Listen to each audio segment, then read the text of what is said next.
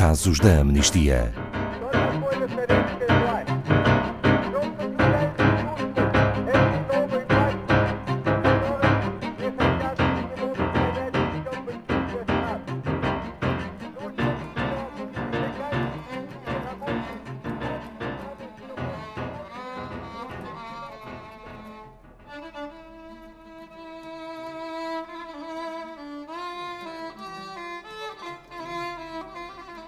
Nura Hussein tinha apenas 16 anos quando foi obrigada a casar à força com um homem. Quando se recusou a ter relações sexuais, ele chamou os primos que a maniataram enquanto ele a violava. No dia seguinte, tentou fazer o mesmo. Mas desta vez estava sozinho e Nura ripostou, tendo-o morto na luta. A própria família entregou-a à polícia e abandonaram-na acabou por ser condenada à pena de morte por homicídio, apesar de se ter tentado defender de uma violação. Boa tarde, Filipe Mourão, da Amnistia Internacional Portugal. Este caso é muito grave. Onde é que se passou? Olá, boa tarde, Ana Paula e todas as pessoas que nos ouvem aqui na Antena 2. Este, este caso é, é gravíssimo e passou-se no Sudão do Sul. Este é um dos países onde as execuções aumentaram em 2018, de acordo com o relatório sobre a pena de morte publicado pela, pela Amnistia. Mas não foi só neste país que as execuções aumentaram. Infelizmente, não. Foram vários. Temos a Bielorrússia, o Japão, Singapura, Estados Unidos. Na Tailândia ocorreu a primeira execução desde 2009 no Sri Lanka, o presidente declarou que retomaria a aplicação desta sentença mais de 40 anos depois. E foi mesmo publicado um anúncio à procura de carrascos, já agora em fevereiro de 2019. Pode dizer-se que foi uma tendência de 2018? Não, felizmente não. Também houve uma diminuição do uso da pena de morte em 31%. Foi o valor mais baixo da última década. O Burkina Faso adotou o novo Código Penal que aboliu a pena de morte em junho a Gâmbia e a Malásia, respectivamente em fevereiro e julho, declararam uma moratória oficial às execuções.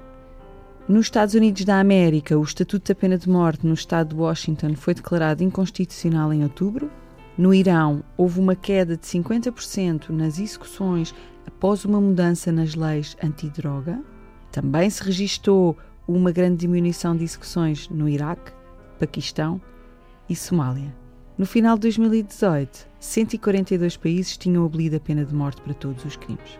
Filipe Mourão falou sobre a diminuição de execuções no Iraque. No entanto, este continua a ser um dos países onde ela mais é praticada. Sim, o Iraque ocupa o último lugar no top 5 dos países que mais executa. Em primeiro lugar temos a China, com milhares de, de números, muitos deles não são conhecidos, Uh, os números não são oficiais, não conseguimos ter a certeza do número exato. Seguida pelo Irão, pelo menos 253 execuções. A Arábia Saudita, com 149. Vietnã, com pelo menos 85 execuções. E o Iraque, com pelo menos 52. E voltando ao caso apresentado em primeiro lugar, o que acabou por acontecer à jovem Nura? Esta é uma boa notícia. Após muita pressão internacional, incluindo por parte da Amnistia, a pena acabou por ser comutada para 5 anos. Esta é a prova de que a nossa ação pode realmente fazer a diferença. É um entre muitos casos nos quais as pessoas, através da assinatura de petições, manifestações e outras ações, conseguiram ter um papel ativo na salvaguarda dos direitos de outras pessoas. Outro caso, este muito conhecido em, em Portugal, foi o de Moses Akatuba, um jovem nigeriano que tinha sido condenado à pena de morte por supostamente ter roubado três telemóveis. Ele foi preso com apenas 16 anos e foi barbaramente torturado na cadeia. Acabou por ser libertado graças ao ativismo de centenas de milhares de pessoas, incluindo vários milhares que em Portugal assinaram cartas durante a maratona de cartas. E falando em ação, há algo que as pessoas que nos estão a ouvir possam fazer, Filipe Mourão? Sim. Infelizmente continuam muitos os casos de, de pessoas que são erradamente condenadas à, à pena de morte. Temos no, no, nosso site uma petição por Atena Daemi, uma corajosa ativista de direitos humanos que lutou contra a pena de morte e abusos de mulheres no Irão. Também no Irão temos o caso de Nasrin Sotoudeh, condenada a 38 anos de prisão e 148 chicotadas por causa do trabalho de defesa dos direitos das mulheres, que já foi referido num dos programas anteriores.